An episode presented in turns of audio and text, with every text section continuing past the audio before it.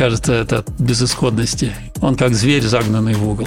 Они просто погибнут при явлении славы Божией. Почему одни будут спасены, а другие нет? Привет, друзья! Это подкаст «Книга книг». Меня зовут Николай Волков, и у меня в гостях доктор богословия Евгений Зайцев. Здравствуйте. Здравствуйте. В прошлый раз мы говорили о том, каким образом, согласно Библии, произойдет конец света. Но, как мы выяснили, уже конец не света, а тьмы, как вы сказали.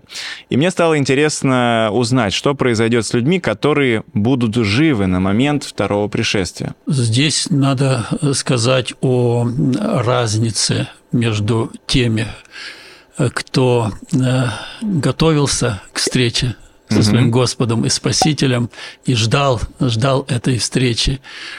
А, и э, жизнь, э, жизнь свою а, он все-таки строил по воле Божией и старался быть послушным воле Божией.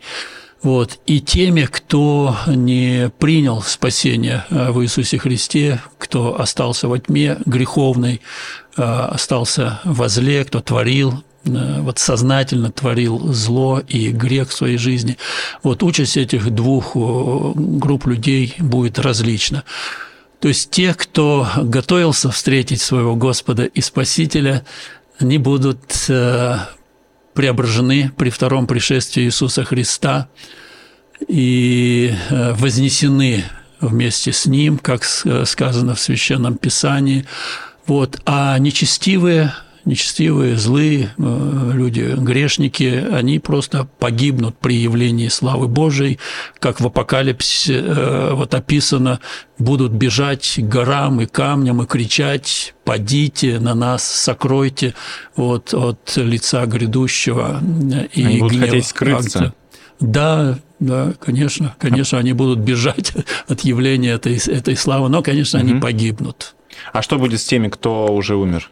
А, здесь, опять же, вот, все зависит от того, а, в каком состоянии а, духа а, умер человек. Если человек верил в Господа Иисуса Христа, вот, и жил этой светлой надеждой на второе пришествие Иисуса Христа, при втором пришествии Иисуса Христа произойдет воскрешение – воскрешения всех угу. искупленных.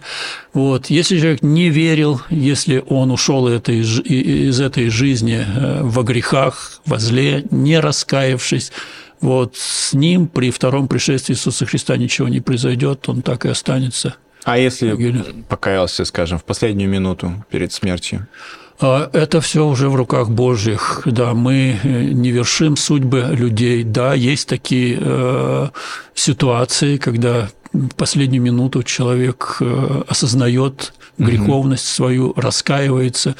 Вот пример разбойника на кресте, вот, который буквально вот за несколько минут до, до смерти раскаялся в своих э, злодеяниях, вот, увидел в э, Иисусе Христе распятом своего Спасителя, вот как раз-таки свидетельствует о том, что э, ну, до последнего, до, до последнего мы должны надеяться на обращение и на покаяние, и ни на каком человеке никогда не, не ставить крест и не вершить судьбу человека что Бог способен изменить э, человека вот, даже ну, вот, глубоко падшего, способен его изменить и поднять и спасти. Вот в литературе, в кинематографе есть такое выражение «страшный суд» mm-hmm. или «судный день». Э, что должно произойти и кто вообще окажется на скамье подсудимых? Ну, э, суд – категория, э, действительно, очень часто встречающаяся в Священном Писании, и Бог э, в Священном Писании очень часто представлен как судья. И это не просто, не просто метафора какая-то вот, или образ какой-то. Угу. Вот. Бог реально судья в таком вот ну, вселенском масштабе. Вот. Он призван, призван провести вот этот суд для того, чтобы обеспечить, э, обеспечить э, ну, что ли, прозрачность э, своих действий, своих решений. Суд необходим для установления справедливости. И Бог, Бог должен, должен вот исполнить эту миссию вселенского судьи для того, чтобы перед всей Вселенной продемонстрировать справедливость, правильность своих решений, решений относительно участи тех или иных э, вот, э, личностей, в частности, э, человека. Вот почему одни будут спасены, а другие нет? На каком основании? Угу. Вот это Нужны и призвано... доказательства. Да, это призвано решить как раз-таки небесный суд. Этот суд носит, как я уже сказал, справедливый характер, он, он не подкупен, там угу. невозможно наше вмешательство. вот. И этот суд э, носит вселенский универсальный характер, то есть каждый предстанет э, на, на суд Божий. Почему он э, страшный? Ну, здесь, конечно, нужно учитывать особенность языка, вот, священного писания – вот, хотя э, для нас слово страшный, э, это слово такое пугающее, угу. вот, э, но тем не менее мы встречаемся с этим понятием в Священном Писании, с таким понятием, как страх – Божий, страх Господень, страшно имя э, Господне. Но в Священном Писании э, это слово наполнено другим, другим совершенно смыслом. Вот. Страх Божий – это в высшей степени положительная э, категория в Священном Писании. Бояться Бога – это быть послушным Богу это благоговеть перед Богом, это бояться нарушить Его волю. Угу. Вот, вот в таком смысле мы должны понимать, в частности, и слова из 14 главы Апокалипсиса «Убойтесь Бога» и воздайте ему славу. То есть а, вот эти слова «воздайте ему славу», они как раз-таки и изъясняют значение а, слов «убойтесь Бога». Убояться Бога – это значит воздавать ему славу. А воздавать славу Богу можно только путем послушания, повиновения а, Его воле. Вот. Поэтому, возвращаясь к теме суда, как я уже сказал, вот всем, цитирую, всем нам надлежит явиться пред судилище Христова. Вот. Но э, суд, хотя категория пугающая для людей, э, суд Божий, он не должен пугать пугать человека. Э, вот. И на самом деле он не такой страшный, как его представляют э, в некоторых вот средневековых э, гравюрах. Да, вы, наверное, знаете картинки страшилки вот этих мук да, адских да. Но это то, что произойдет после суда уже. Ну да, всего. да, это участь вот такая, да. Ну, естественно, э, суд, э, который принимает такие решения, э, моя, моя участь, он, он страшный. Ну как, если он, меня ждет... он может быть страшным для да. тех, кто грешил. Да. Но вот почему не нужно бояться, бояться этого суда? Вот есть интересные слова в Священном Писании. Верующий на суд не приходит. Что это значит? Это значит, что, что да, мы, не мы приходит. да, да, мы, мы э, буквально не э, предстаем пред этим небесным судом. Вот наше дело представляет э, наш заступник, Господь Иисус Христос. Вот он так и назван в Священном Писании параклетос, что с греческого означает ходатай – заступник. Вот, и Иоанн пишет во второй главе, э, тот же Иоанн, который Апокалипсис записал во второй главе своего э, первого послания, «Дети мои, сие пишу вам, чтобы вы не согрешали, а если кто и согрешит, то мы имеем вот, ходатая, то есть заступника пред Отцом Небесным, Иисуса Христа. Он есть умилостивление наше». Вот. Поэтому вот э, так понимается суд в Священном Писании. А вот предположим, что человек не узнал Бога в течение земной жизни. В какую категорию он попадет? Вот этот вопрос очень-очень э, сложный. Вот действительно, э, действительно, мы не можем идеализировать ситуацию вот, и говорить о том, что ну, все э, люди, все люди, живущие когда-либо на Земле, вот, они узнали волю Божию, открытую в Слове Божьем, в Священном Писании. Вот. Это, конечно же, э, далеко не так. Вот. Будут ли э, спасены те, кто вообще никогда ничего не слышал об истинном живом Боге, который открывает себя вот в истории спасения в слове своем. Ну да, вот скажем, есть э, дикие племена, которые живут э, где-нибудь там далеко от цивилизации. Ну даже, да, даже и не дикие племена, взять другие культуры, совершенно другие религиозные культуры, угу. вот, э, в которых тысячелетиями, тысячелетиями никто ничего не слышал о Христе как э, Спасителе, угу. как, как Сыне Божьем, который смертью своей искупил род человеческий от, от греха, ничего не слышали. Вот, как, как будет решаться их участь? Вот нам помогает ответить на этот вопрос апостол Павел э, во второй главе э, своего послания к церкви города Рима, он пишет о язычниках, которые не знают закона угу. Божьего, не имеют закона. А, когда язычники, не имеющие закона, по природе законное делают, то, не имея закона, они сами себе закон.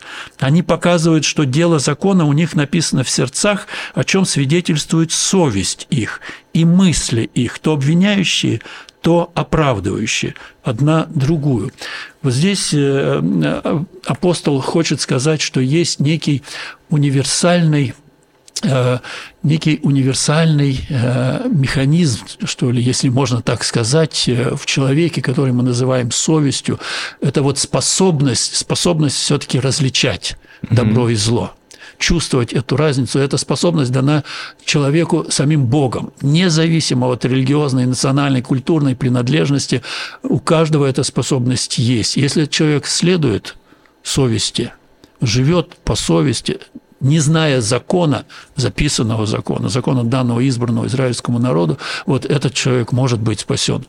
Но не потому, что он следовал голосу совести, а потому, что за него Христос тоже а, умер на кресте и понес его наказание за его грехи на кресте. Хорошо. А что произойдет с осужденными? Они попадут в ад?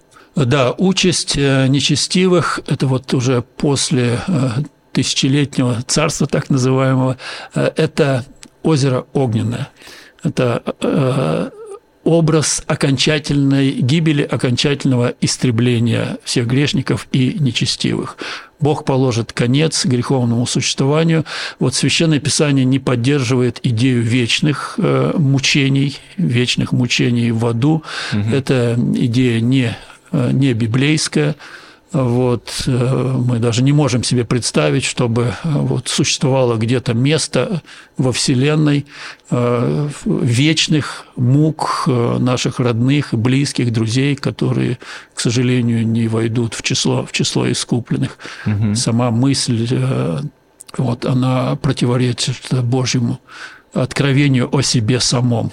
Вот, Бог не может заставлять мучиться – тех, кто прожил на этой грешной земле 70-80 лет, мучиться вечно.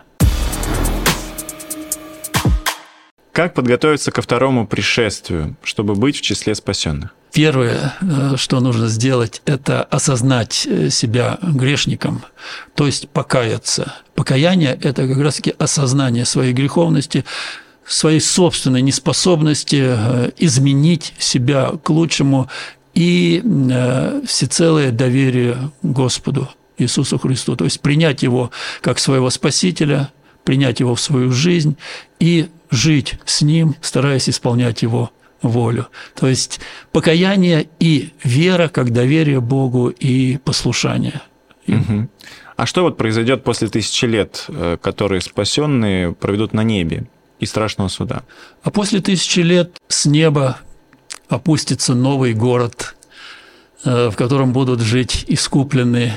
Да, произойдет также воскрешение э, нечестивых, которые должны принять окончательный Божий приговор, угу.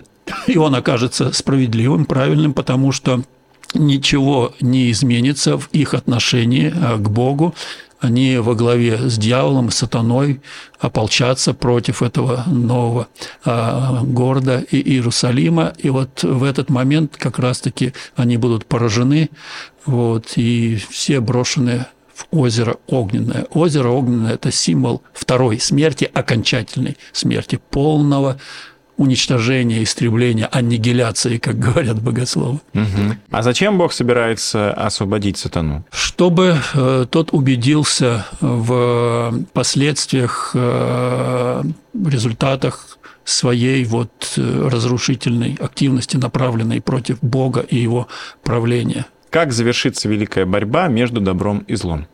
Она завершится по победой добра, поражением зла. И вот это э, завершение, оно будет окончательным. И будет, вечным. и будет не конец света, а конец тьмы. Конец тьмы, да, и э, наступит царство вечного света, да, источником этого света будет сам Бог.